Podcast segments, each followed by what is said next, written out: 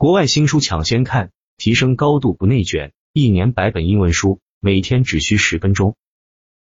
第二章，什么是习惯？习惯是我们从经验中学到的自动化行为。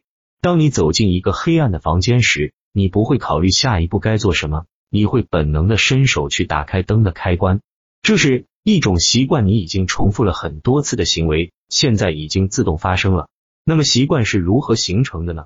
嗯。我们的大脑通过不断试错的过程，找出应对新情况的最佳方案。十九世纪的心理学家爱德华·索恩戴克 （Edward Thorndike） 用一个实验证明了这一点。在这个实验中，猫咪被放在一个黑盒子里，不出所料，每只猫都会立即尝试从盒子里逃出来，嗅着盒子的角落，抓着盒子的墙壁。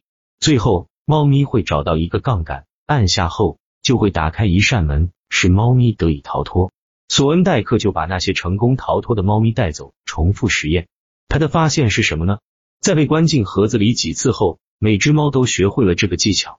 猫咪们没有争先恐后的跑来跑去，而是直奔杠杆而去。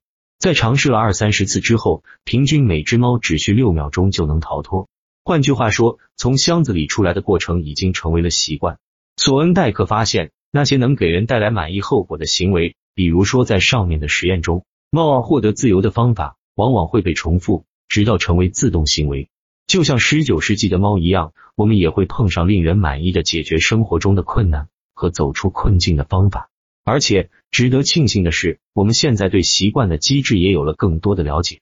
习惯始于一个诱因，或者说是一个行动的触发器。走进一个黑暗的房间，诱导你执行一个能看见周围的动作。接下来是对改变状态的渴望。在这种情况下。渴望是为了能够看到屋子里的一切，然后是我们的反应或行动，比如说按动电灯开关。